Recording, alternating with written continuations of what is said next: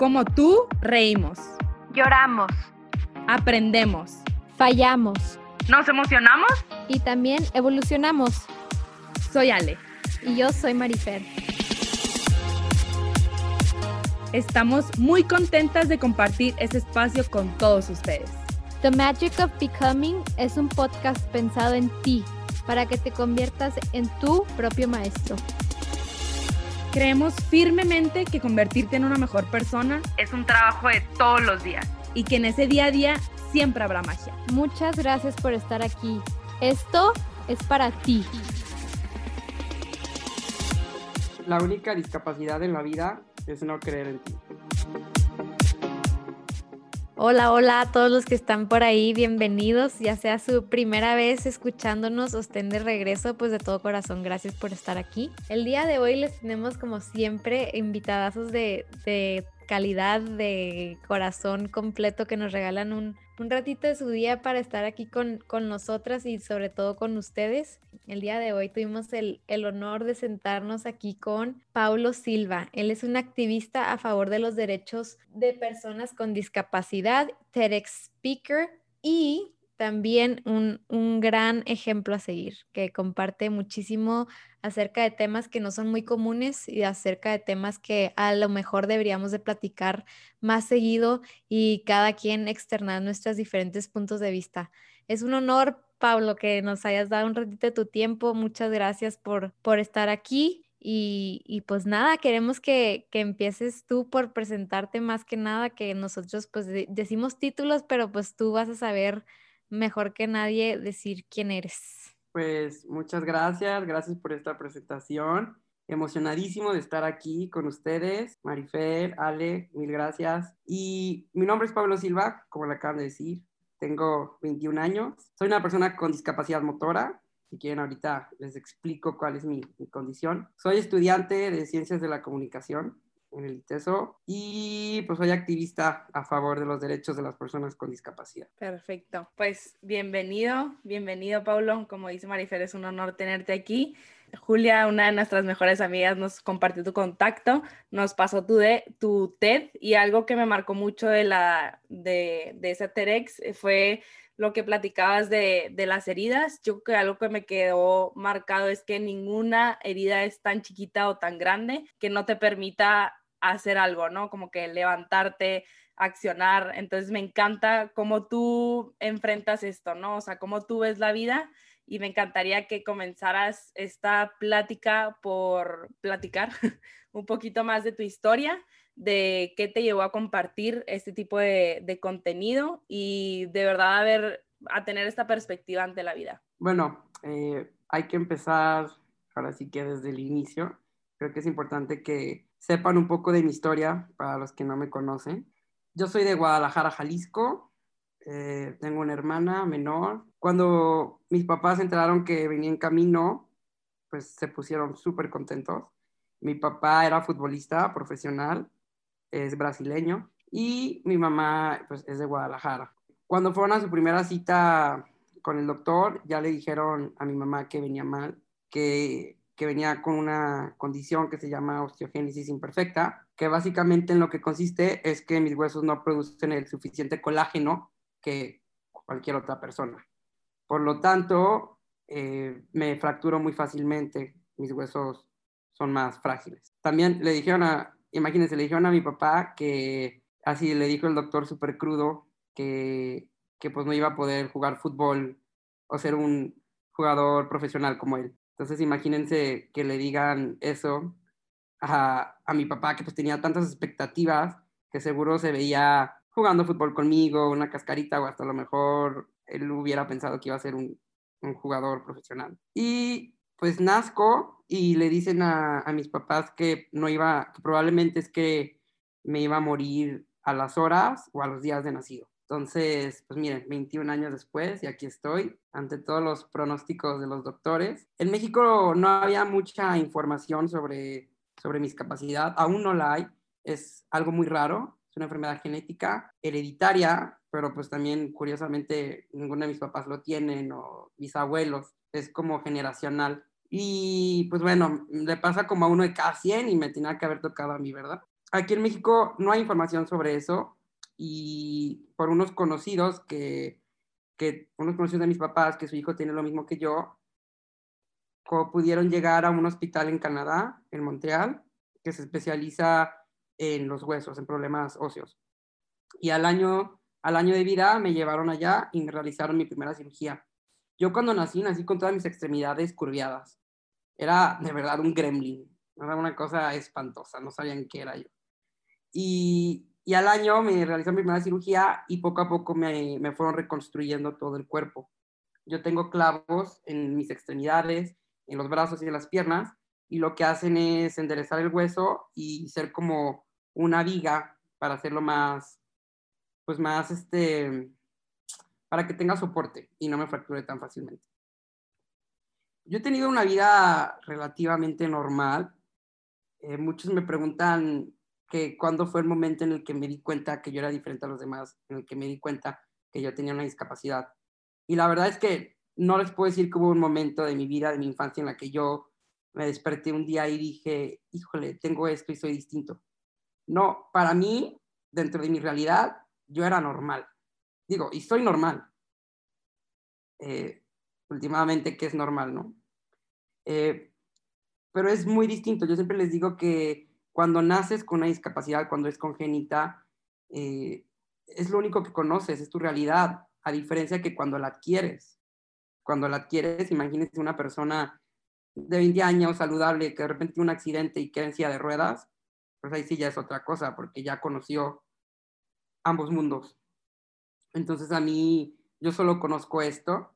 También me preguntan que si no se me antoja caminar o si llegara un, ser supremo y me preguntara, Pablo, te damos la oportunidad de volver a nacer y, y no tener esta discapacidad. Yo siempre les digo que pues no, que para mí desplazarme de lugar A al lugar B en mi silla de ruedas es caminar. Y, no se me antoja, y, no se me antoja caminar de verdad porque pues no lo conozco. Es mi realidad y es lo que me toca. La verdad es que yo desde niño siempre he sido una persona muy extrovertida. Mis papás desde chiquito siempre me empoderaron y siempre me decían que yo valía, que yo no valía menos que los demás, que yo valía igual, que no me dejara pisotear por nadie, que siempre hiciera porque mi voz escuchara. Entonces, siempre internalicé mucho esto y también me preguntan si en algún momento de mi vida me, me llegaban a hacer bullying o algo y no. Y si me lo llegaban a hacer, pues yo no me dejaba y me defendía y les peleaba. Entonces, pues sí, llevo una vida normal. Yo manejo, voy a la universidad, voy al gimnasio, voy, vengo, bajo, subo, voy de fiesta, salgo con mis amigos. Y a lo que me estaba diciendo ahorita de lo de las heridas, eh, pues sí, eh, el año pasado que tuve mi teto, cuando yo me senté a escribirla, quería que fuera algo muy personal, algo de mi vida, pero yo hice esta analogía entre mis fracturas reales, o sea, de hueso, pero también qué hay de esas fracturas del alma, qué hay de esas fracturas, esas rupturas espirituales y llegué a la conclusión, y siempre lo he sabido en realidad, que muchas veces el peor dolor no es una fractura, no es un hueso roto, no es una cirugía, sino que duele más eh, todo lo que conlleva el ver a mis papás sufrir por mí, el que pierde independencia. Un hueso lo puedes, lo puedes enyesar, lo puedes enderezar, lo puedes operar pero ¿cómo enderezas, cómo pegas un corazón roto? ¿Cómo sanas la pérdida de un ser querido? Esas cosas tardan y esas heridas duelen un poco más. Pero yo también estoy convencido que de las heridas aprende. Y justo como le dije, heridas de oro. Y, viene de, esta, de este arte que hacen en Japón que se llama kintsugi, que lo que hacen es que las cerámicas de piezas rotas, uno podría pensar que vale menos, ¿no? Una cerámica rota, y que a lo mejor lo tiran a la basura, pero lo que hacen en Japón es que lo reconstruyen con oro, porque ellos dicen que lo que se rompe tiene más valor, porque significa que tuvo todo un proceso y lo, lo pegan con oro, oro líquido. Entonces, eh, hice esta analogía entre que yo también en mi vida he aplicado esto y que en cierta forma soy un kintsugi, porque mis fracturas, mis rupturas del cuerpo físicas las he reconstruido pero también esas cosas me han reconstruido como persona y me han hecho la persona que soy ahorita. Esas caídas, esas idas al doctor, de verdad había veces que tenía hasta tres veces al año cirugías, terapias, terapias, terapias, tratamientos. Eh, me acuerdo que había veces que me fracturaba porque pues era niño, ¿no? Y, y, son parte de ser niño, por estar jugando, mis primos de repente se me aventaban. Y pues era normal, tampoco se trataba que me quedara en mi casa levitando, meditando y que nadie me toque en una burbujita de cristal. Yo creo que lo que hicieron mis papás bien, y siempre se lo voy a agradecer, es que nunca me han sobreprotegido. Eso es súper importante, porque luego pasa que los papás confunden el amor con sobreprotección, y más con las personas con discapacidad.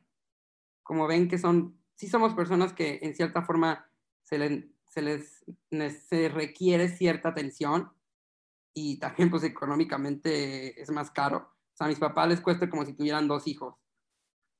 Eh, pero yo creo que no, no es bueno sobreproteger. Mis papás desde chiquitos me han inculcado a que pues ellos no son eternos. Siempre mi mamá me lo dice, a ver, yo no soy eterna. ¿Qué vas a hacer cuando te faltemos? ¿Quién te va a mantener? ¿Cómo te vas a mover? Tú tienes que que chingarle y tienes que buscarle las formas. Entonces, pues sí. Creo que lo que estás diciendo, que le des el, el, lugar a tus papás y que les puedas agradecer desde, desde el amor, es de, lo más bonito que, que, puedes hacer. O sea, el reconocer que tus papás han, han hecho lo mejor que han podido desde su capacidad es súper admirable de tu parte que puedas ver desde, desde esa perspectiva, porque es muy fácil, me puedo imaginar que es muy fácil este, una persona con discapacidad caer en el rol de víctima y tú nos podrás decir miles y millones de historias de gente que has conocido en tanto en hospitales como en otras partes que es pues es fácil y no solamente para una persona con discapacidad, o sea, realmente el rol de víctima es fácil. Es fácil culpar que todo el mundo está en tu contra, que, que la circunstancia está en tu contra. Pero realmente te quiero decir, Pablo, que te admiro mucho que has logrado salir de ese papel y a pesar de que la vida te ha puesto muchas pruebas para que te quedes en ese papel, el que tú salgas y tomes la vida por los cuernos, o sea, que, que realmente disfrutes y que no te dé miedo el fracturarte, que no te dé miedo el que dirán, que no te dé miedo, eso es de admirarse y creo que es algo que podemos aprender todos de ti. no importa en qué situación estés, siempre hay otra alternativa, todo se trata de la perspectiva en la que veas las cosas. Y bueno, yo que tuve la oportunidad de ver tu TED Talk antes de, que estuviéramos aquí contigo, me llamó mucho la atención em, una historia que cuentas, que cuentas ahí que cuando te cambiaron de escuela a tus 12 años, tus papás repartieron un folleto donde decía, mi nombre es Pablo, tengo 12 años y soy de cristal. Te quiero, quiero que nos platiques un poquito de esta historia y de qué manera te marcó el que te pusieran una etiqueta de cristal, de dónde viene esa etiqueta y cómo has tú decidido transformar esa etiqueta. Eh, pues sí, ahora cuando estaba eh, aterrizando las ideas para la TED Talk, me, pues, me, puse a ver fotos y dentro de esas fotos, de ese álbum me salió el folleto y lo volví a leer y me removió, me removió algo dentro de mí porque dije, no inventes, o sea, de niño todo mundo me decía que era de cristal, pero esto viene porque era más fácil decir eso a ponernos a explicar pues que se llama osteogénesis imperfecta, que, o sea, que es el término científico, que lo que consiste es que me rompo más fácil. Entonces, cuando dices que, que soy de cristal, pues era más fácil como englobar todo. Sin embargo, había personas que se lo tomaban muy literal y pues pensaban que pues cristal, cristal, ¿no? Entonces no me querían ni tocar o abrazar, pues mucho menos. Porque decían, ay, no, ahí viene el de cristal, acuérdate que es de cristal, no lo toques, no puedes con él. Entonces digo, mis papás lo hicieron con el afán de, de protegerme, porque yo venía de una escuela muy chica y me cambió una más grande. Entonces, eh, pues es muy raro que llegue una persona con discapacidad a una escuela, ¿no? Así, así de grande. Entonces, eh, ellos hicieron ese folleto y decidieron ponerla así. Y digo, con el tiempo yo les iba explicando y se iba quitando el miedo a esto y aparte con todas las terapias y las cirugías, eh, en realidad no, no, estoy tan frágil. Pero sí, eh, sí me marcó mucho porque fue como ponerme esta etiqueta de el de cristal y yo en ese momento no lo entendía. Pues en ese momento tenía, tenía 12 años y pues para mí fue normal. Pero ahora que lo veo más maduro, sí fue como de niño viví con ese estereotipo y con esa etiqueta de el niño de cristal. Qué bonito, qué bonito, la verdad que lo hayas podido, o sea, ver como algo que te representara, pero pues tenía algo, pues un trasfondo, ¿no? Que era lo que tú decidías compartir y el ejemplo que querías hacer en, en los demás para que fuera fácil este, también para los otros, ¿no? Entonces, qué bonito de verdad que lo, que lo veas de esa forma y que lo hayas trabajado tanto también para que sea, pues te ayudó muchísimo, ¿no? Entonces, este, también para entrar un poquito en, el tema que queríamos tocar el, el día de hoy, tú, eh, Paulo, ¿cómo, o sea, para ti, qué es el activismo y tú cómo, cómo lo vives? Para mí el activismo es algo que se vive todos los días y muchos creen que para ser activista debes de salir a marchar o debes de tener a lo mejor algún puesto en una ONG o ser algo como muy grande, ¿no? Como que la palabra activismo, activista, te imaginas a un revolucionario. Pero en realidad es que no tiene que ser tanto así. Digo, cualquiera puede ser activista. Yo creo que el activista es desde tu propia trinchera, desde donde te encuentres, es empezar a poner temas sobre la mesa y irrumpir en el sentido y cuestionarnos estas cosas que, que homogenizamos y que vemos como normales. Por ejemplo, en el, en el trabajo, lo que ustedes están haciendo ahorita con este podcast, en realidad es una forma de activismo porque están tocando temas sobre la mesa importantes de relevancia social que no, no se toca normalmente. Yo, en mi caso, yo soy activista a favor de las personas con discapacidad porque es algo que, pues, que me compete totalmente.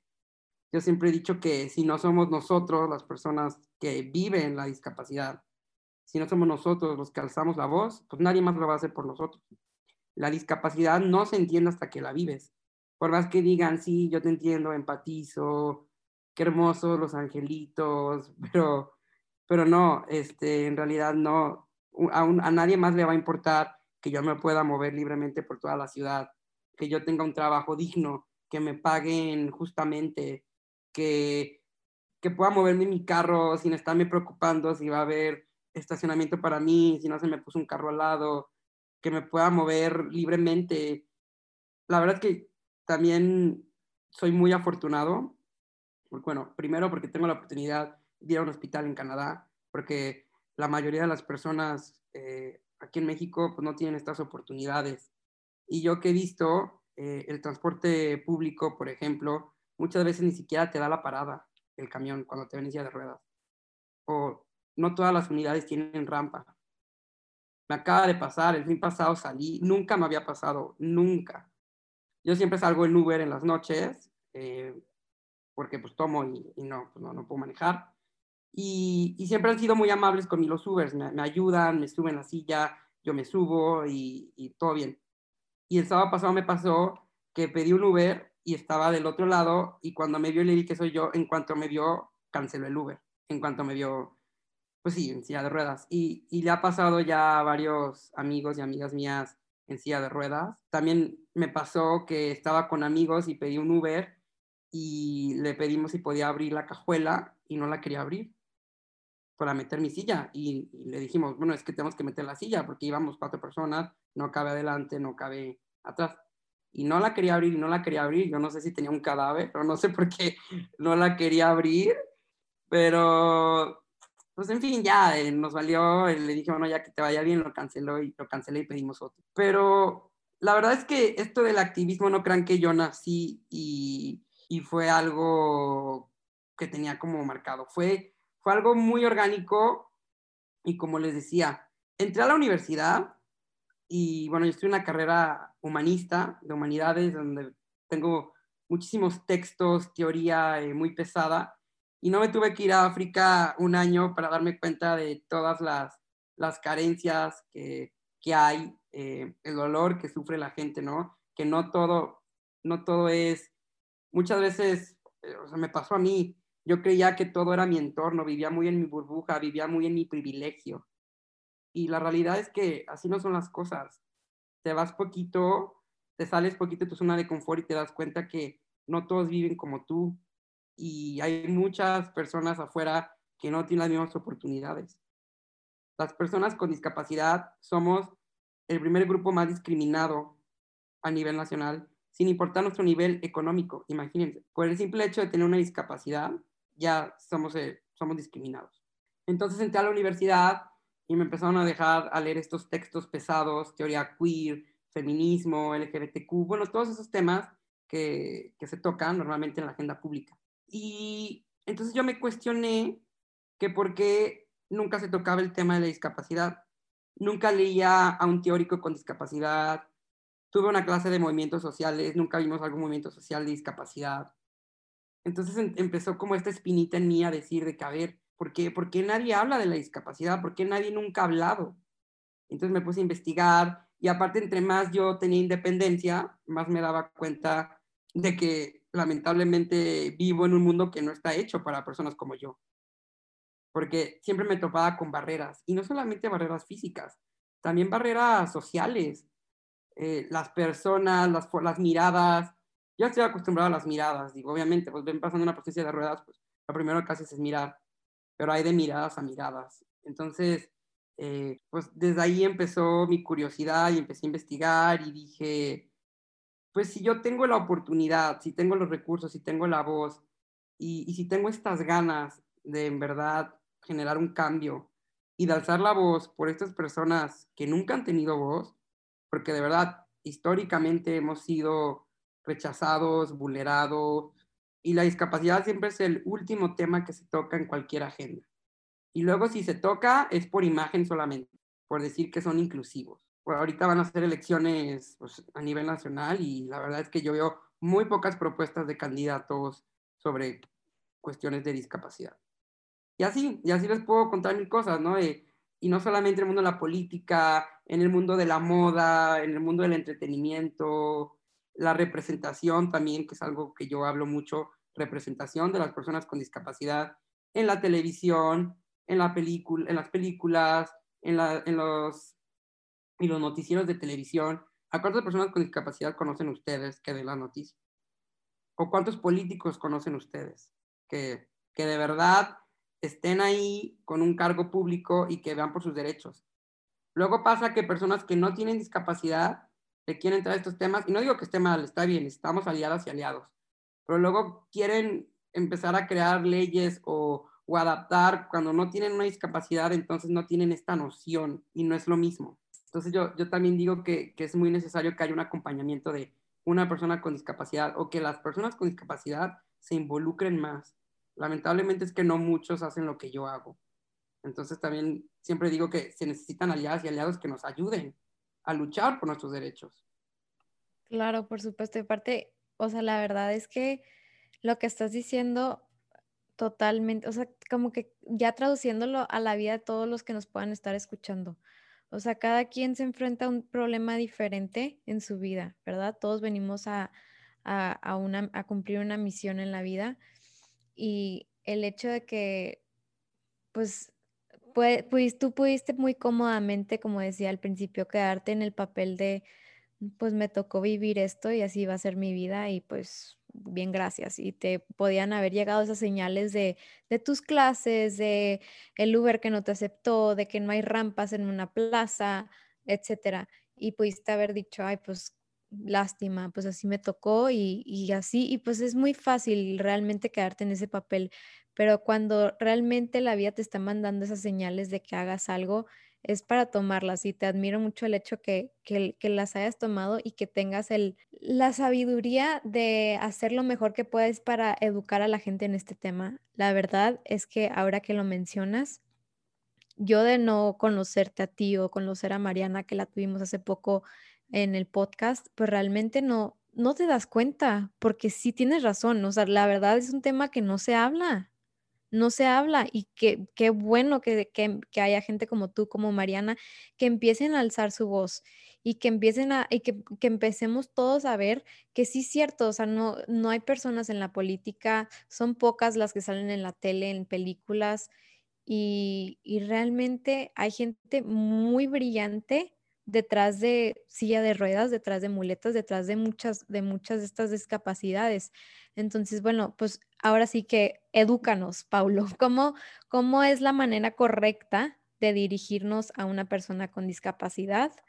Este, escuché que lo mencionaste en otro video que vi de ti y creo que es importante que lo menciones y, y también este, alguna otra cosa que quieras agregar en cuanto ¿Cómo te gustaría ver tú el trato hacia las personas con discapacidad? Pues sí.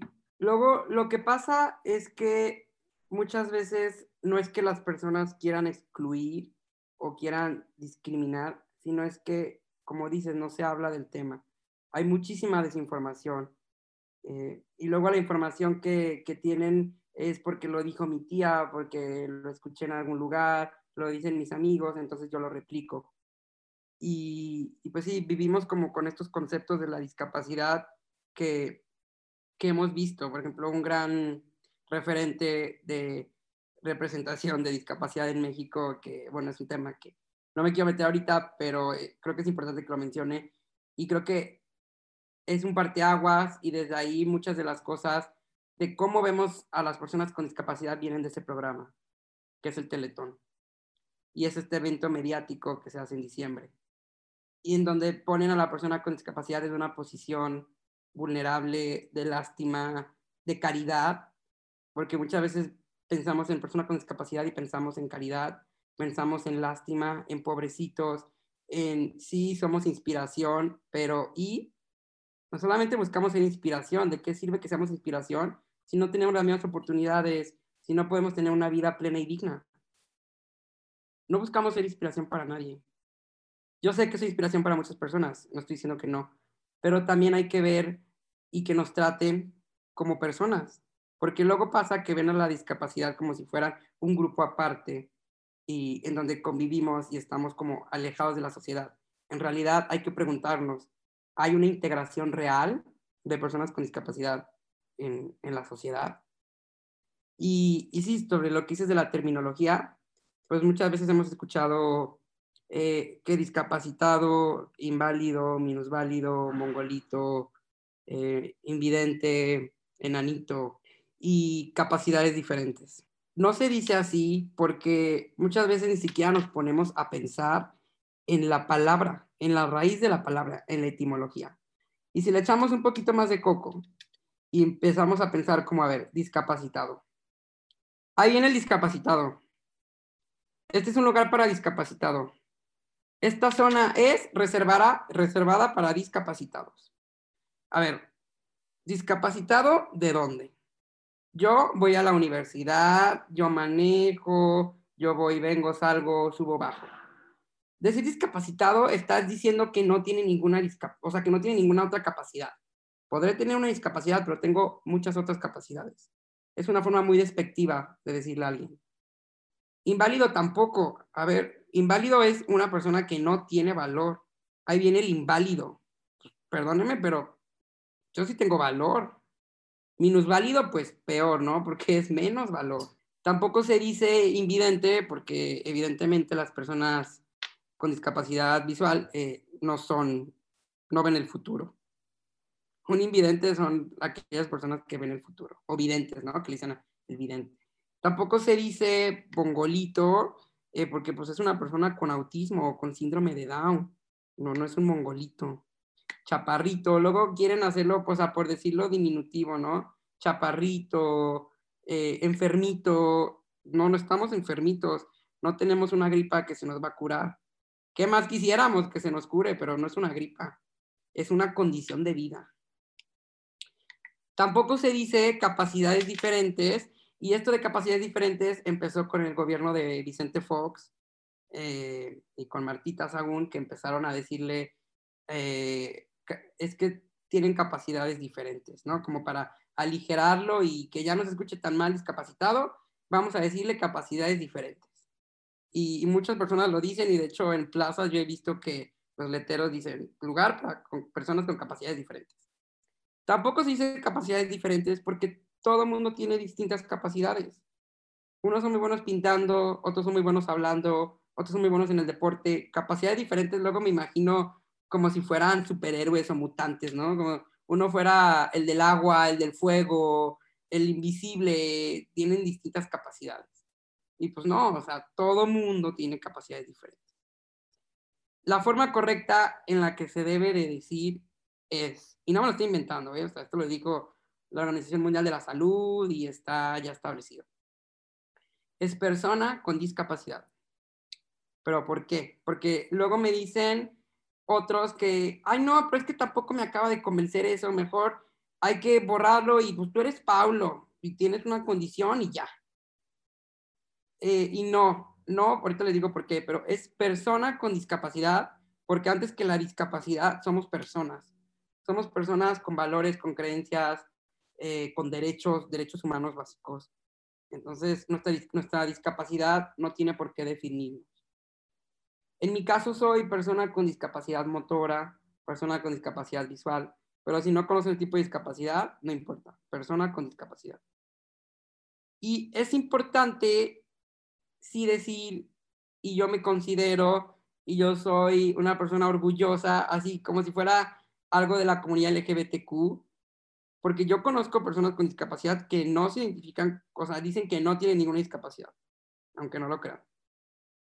Pero yo creo que es una forma de activismo y es una forma de, de lucha, de lucha histórica, el decir que somos personas con discapacidad, porque si, desdibujamos eso y quitamos eso, estamos quitando que, que no se nos dan las mismas oportunidades, no se nos trata igual, no tenemos el mismo salario, por lo tanto no puedo decir que no soy una persona con discapacidad, porque pues la sociedad, yo puedo llegar a un lugar y decir a, a un trabajo, oye, no, pues vengo acá, eh, contrátenme. Y yo puedo decir, pero no soy una persona con discapacidad, ¿eh?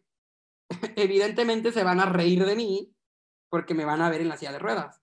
Entonces sí es importante y es una forma de activismo decir y sentirte orgulloso de que tienes una discapacidad, porque significa que personas antes que tú y que hay una lucha histórica y que hay una deuda histórica hacia este grupo vulnerable. Es por eso que que es importante que, que nos unamos y calcemos la voz y que, que se nos voltee a ver, porque las personas con discapacidad pocas veces se nos ve. Y se nos ha dicho muchas veces que tenemos que acostumbrarnos, que si las cosas no están adaptadas, nos tenemos que acostumbrar y tenemos que buscar. Y la verdad es que sí, las personas con discapacidad desde el día uno hemos tenido que vivir en la adversidad. Hemos, que hemos, hemos tenido que vivir chingándole, buscando alternativas, buscando opciones porque no tenemos otra opción. A nosotros no nos dieron elegir. Por lo tanto, yo estoy convencido también que contratar a personas con discapacidad en las empresas es una apuesta inteligente. Luego pasa que las empresas se quejan porque tienen personas que no se comprometen, que no se ponen la camiseta y, y que son flojas, ¿no? Entonces yo les diría, ¿y por qué no contratan personas con discapacidad? Porque nosotros hemos vivido comprometidos desde el día uno porque no hemos tenido opción. Vivimos en la adversidad, vivimos en el mundo de los nos, vivimos en el mundo de buscar alternativas, de buscar opciones. A ver, yo desde que salgo de mi casa, yo ya estoy haciéndome chaquetas mentales de, ok, voy a ir a un café por Chapu, eh, deja busco qué café, deja marco a ver cómo está la accesibilidad. Híjole, me dijeron que hay tres cajones de estacionamiento, puede que no encuentre lugar, ni modo, más riesgo. ¿Qué tal que llegue al lugar y son cajones muy pegaditos y no pueda abrir mi puerta y no pueda salir? Híjole, si están ocupados esos lugares y me tengo que estacionar en la calle, y, y pues cómo abro la puerta, luego si pasa un camión, eh, a lo mejor no voy a tener espacio. Híjole, llego al lugar y hay tres escalones y voy solo. Entonces, vivimos con, siempre con estas, con estas barreras físicas, pero yo siempre he dicho que creo que las barreras físicas no son tanto el problema, sino las barreras mentales y las barreras de las personas. Porque en el momento en el que atacas y logras sensibilizar a las personas y logras hacer que cambien de perspectiva sobre la discapacidad la accesibilidad va a venir inmediatamente. De verdad, a mí me sorprende cómo, o sea, se supone que ya hay leyes, pero el problema es que no se aplican y no se revisan que, que, que en verdad lo cumplan. O sea, que, que abran restaurantes aquí en Guadalajara o en cualquier parte del mundo. Bueno, en México, porque en otras partes del mundo, a mí no me gusta comparar, pero creo que es necesario aplaudirles lugares como Canadá, Estados Unidos o España, que allá pues es otra cosa, ¿no? En, en, los temas de discapacidad. Pero que abran lugares nuevos, edificios nuevos, restaurantes nuevos, donde los van a empezar de cero. Y que aún así no los hagan pensando en la accesibilidad universal. Uh -huh. O sea, me ha pasado, o sea, acabo de ir a un restaurante nuevo, a lo acaban de abrir, y que llegas y para subir 30 escalones, y no hay elevador, no hay rampa, no hay... entonces, o sea, a mí no me cabe en la cabeza. Todavía un restaurante que ya lleva años, a lo mejor les va a costar un poquito más trabajo adaptarlo, intervenirlo, que también se debería de poder y lo deberían de hacer, pero es ahí donde tú dices, no se cumplen las leyes, o sea, ya hay un reglamento en donde dice que cuando abres un lugar tiene que tener estas especificaciones, así como las hay para el medio ambiente, ¿no? Que tiene que ser, eh, pues, lo de, lo de la, la contaminación, ¿no? Y que tiene que ser eco-friendly tu lugar y todo eso. Sí, o sea, como cualquier regla, como cualquier regla, que tiene que tener baño de hombre y mujeres, o sea, cualquier regla, o sea, es, es totalmente ilógico, la verdad. Así pasa, y, y yo me la vivo peleando.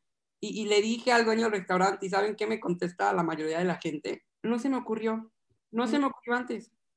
No, es que, que, es que realmente lo que estás tocando es, son barreras que hemos puesto como sociedad y cómo vamos poniendo esas barreras desde lo más simple, o sea, el lenguaje, las palabras que usamos, cómo, cómo, cómo a veces malgastamos nuestro, nuestro vocabulario y no estamos conscientes de lo que estamos diciendo, o sea, cómo podemos poner etiquetas como menos válido y cosas así que, y, y aparte lo peor es que se lo enseñan a niños chiquitos, o sea, realmente ahorita que me estás diciendo gracias porque me estás educando a cambiar algo que yo llevo toda mi vida pensando que se dice menos válido y, o sea, no lo piensas, realmente, pues te lo dicen de chiquito, pues le dices a tu hijo, no, es una persona menos válida, pues no piensas lo que estás diciendo y tú creces pensando que es lo normal, que así se les dice.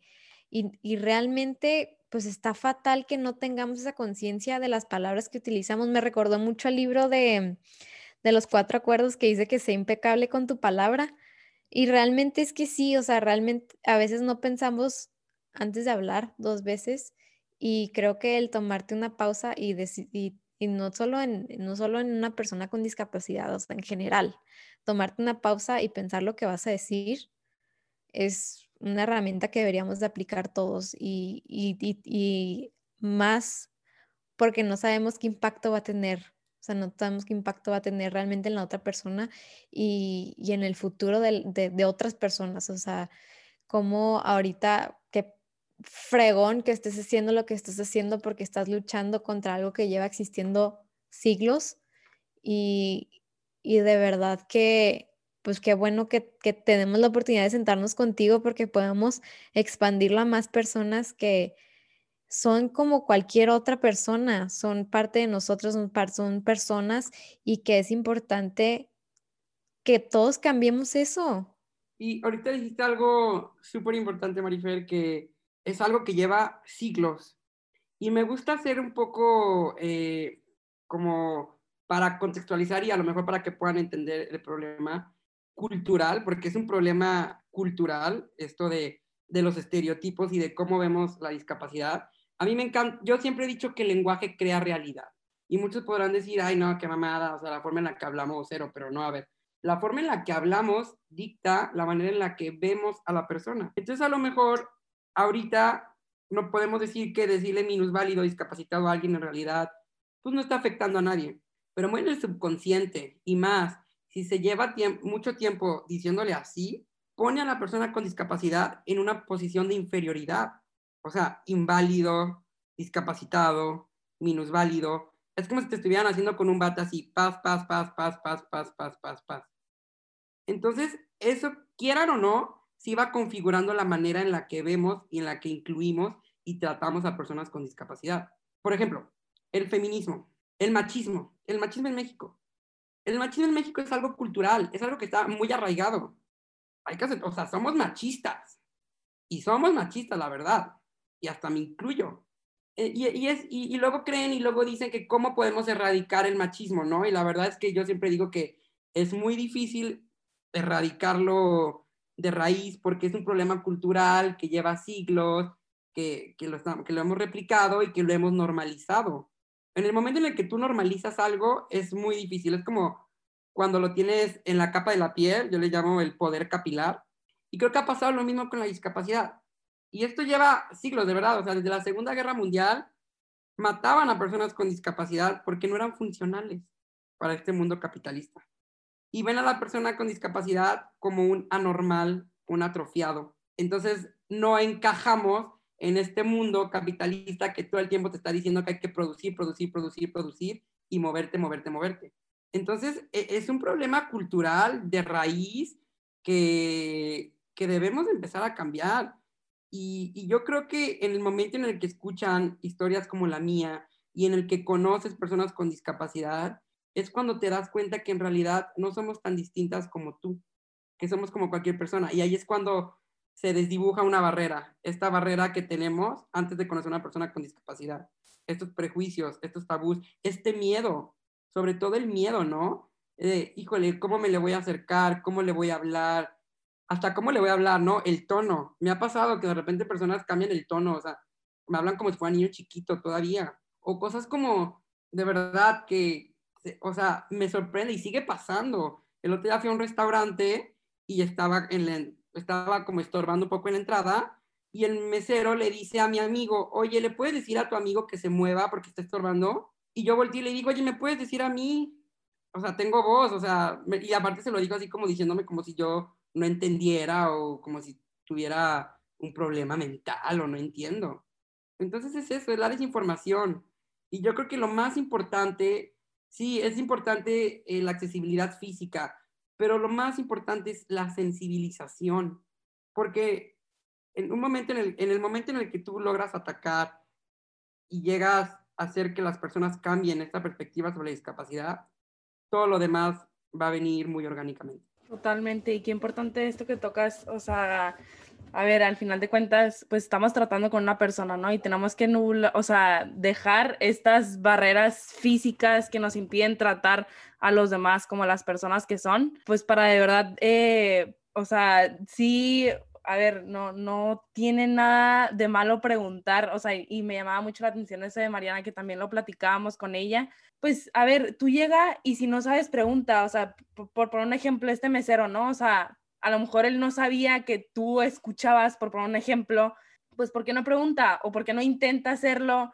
y luego ya averigua, ya sabes, o sea, como que, a ver, y es porque no sabe, o sea, porque estamos justo con ese miedo de, de, a ver, a lo mejor no quiere que lo voltee a ver, o a lo mejor no quiere que le pregunte, a lo mejor no quiere que, que yo me, me, o sea, que esté averiguando qué es lo que tiene, etcétera, ¿no? Entonces, pues a ver, no tengamos miedo de, de preguntar, de acercarnos, de platicar, porque justo conociendo a, a las personas con, con discapacidad es como vamos a aprender de esto. O sea, si no tenemos a alguien al lado que nos enseñe un poquito más de esto y que nos comparta, pues así como lo, cómo vamos a romper con todos esos paradigmas que llevan años en nuestra vida, pues para así irlo adaptando un poquito a, nuestro, a nuestra vida, ¿no? O sea, que sea algo que realmente vivamos todos independientemente si tenemos a alguien cerca o no tenemos a alguien cerca, porque ya una vez que tú lo aprendes, pues ya lo vas compartiendo y ya todos lo hacemos más normales, o sea, es que si una persona nunca llega a tener a alguien con una, una persona con discapacidad al lado, pues que mínimo otra persona que sí la tuve le enseñe, ¿sabes? Porque eh, esa persona ya va a saber cómo, pues, cómo interactuar con ella, cómo preguntarle, etcétera. Pues al final de cuentas va a ser lo más normal del mundo porque pues todos somos normales y todos somos personas, ¿no? Entonces, pues eso me encanta que, que lo toques, yo que es algo súper, súper importante. Y yo ahorita que platicabas la, tu experiencia, o sea, que cuando marcabas a Chapu y preguntando si había estacionamiento y esto, se me dio una, una pregunta a la mente que no quería pasar de preguntar preguntártela, este, ¿tú cómo rompes con esas barreras físicas para como enfocarte más en, las, en lo mental, ¿sabes? O sea, no sé si me explico un poquito, o sea, a ver, independientemente de que ya marqué y no hay lugar, este, y voy a ir y a lo mejor estoy pensando que voy a abrir la puerta y pueden pasar camiones, etcétera, ¿cómo rompes con esa, o sea, con esas barreras físicas que puede llegar a haber en cualquier lugar de mucha gente que no va adaptando eh, los lugares para personas con, con discapacidad? ¿Cómo, ¿Cómo rompes con eso y cómo lo vives en tu día a día? Pues ve, la verdad es que yo siempre he dicho que, que si yo me hago expectativas y estoy esperando como a que llegue un lugar y esté totalmente adaptado y súper bien para mí, no saldría a ningún lugar. De verdad que serían contados los lugares a los que iría. Entonces, la verdad, yo siempre he sido muy aventado, a mí no me da miedo nada, pues imagínense, o sea, voy, vengo, y muchas veces se me olvida que tengo la discapacidad y es cuando me pasan accidentes, de verdad, que me pongo loco y, y es cuando digo, no, a ver, Pablo, concéntrate, cuida tu cuerpo y, y enfócate. Pero a tu pregunta esta es, yo también creo que es muy importante como forma de activismo poner el cuerpo, porque tengo muchas amigas y amigos con discapacidad que no salen, o si salen, solo van a lugares que estén adaptados y pues ya se imaginarán, son yo creo que contados los lugares, ¿no? Es muy reducido. Y tampoco me voy a, a amarrar o a tener a, a esos lugares o, o, ir solo a esos, a esos lugares en donde está totalmente accesible. Yo creo que es importante ir a lugares en donde probablemente no haya esa accesibilidad y que te vea y vean que también tú les vas a consumir y que quieres y que tienes derecho a, a ir a ese establecimiento, porque eso impacta más. Y, me ha pasado muchas veces, he ido a cafés en los que el otro día fui a uno en donde el baño eh, decía que era para personas con discapacidad, pero para entrar al baño había un escalón. Y así pasan cosas que tú dices, ¿cómo? Y, ahí estaba la dueña, le comenté y me dijo, ay, no manches, no sabía, no se me había ocurrido. Entonces es eso, tiene que ir una persona con discapacidad a reclamar y a hacer valer su voz y que te vean. Y regresé a ese café a las dos semanas y pusieron una rampa. Entonces, ese tipo de cosas son las que te llenan el corazón y, te motivan y, me motivan muchísimo y, cada vez confirmo que esto es lo que quiero hacer y que sí se pueden cambiar las cosas. Sí hay esperanza, pero es importante salir y que te vean y, poner el cuerpo. Es así como en las marchas feministas o en las marchas de cualquier lugar. Salir, eh, digo, ahorita también con las redes sociales puedes hacer un gran cambio, pero creo que en este caso, en cuestiones de accesibilidad, por ejemplo, yo a mí me encanta salir a conciertos, a teatros, y, me he encontrado con muchas barreras en el mundo del, entretenimiento, pero por mí y porque yo consumo eso, se han ido modificando ciertas cosas o han visto que se pueden hacer las cosas de distinta manera. Entonces, pues si no salimos las personas con discapacidad, las cosas no van a cambiar. Pues este es un mensaje también para todas las personas que nos estén escuchando. Si hay una persona aquí que tiene una discapacidad, este, pues Pablo les está dando un mensaje mucho, muy poderoso. A todas, a todos nos está dando un mensaje muy poderoso. A nosotros, cómo, cómo acoger a todo tipo de personas, personas con discapacidad, personas de otro color, personas que tengan otras preferencias sexuales, etcétera, todo tipo de personas. O sea, ahora sí hablemos de inclusión en general, pero también así nos está escuchando alguien con una discapacidad, si tú no alzas tu voz, difícilmente van a cambiar las cosas. O sea, Paulo está diciendo algo muy poderoso, o sea, él está diciendo que es muchísimo más poderoso alguien que está viviendo la experiencia que alce la voz a una persona, no sé, por ejemplo, yo que voy a un restaurante y que reclamo el que no haya rampa, pues me van a decir, ¿y, a usted qué? ¿Sabes? Entonces, sí es muy, muy, muy certero lo que estás mencionando y, te, te lo admiro realmente porque poco a poco es como vamos generando cambio, una persona a la vez un lugar a la vez, un corazón a la vez. Y quisiera que, nos, que le dieras un mensaje a la gente que nos está escuchando. Esta frase que mencionaste al principio de, del podcast, pero que también la mencionas en tu TED Talk, la verdad la apunté porque me encantó. Este, la peor discapacidad es no creer en ti. ¿Qué le quieres decir a la gente que hoy en día que nos está escuchando que no crea en sí mismo ahorita en ese momento? Yo creo que sí existen muchas discapacidades, yo tengo una, hay unas que, que tienen distintas vivencias. Eh, he tenido una vida no se lo voy a negar, difícil, en donde todo para mí me cuesta el doble de trabajo. Sin embargo, ahorita donde estoy, y se los puedo decir, una, de una persona con discapacidad que le ha pasado de todo, llegué a, esta conclusión de esta frase que, que la única discapacidad es no creer en ti.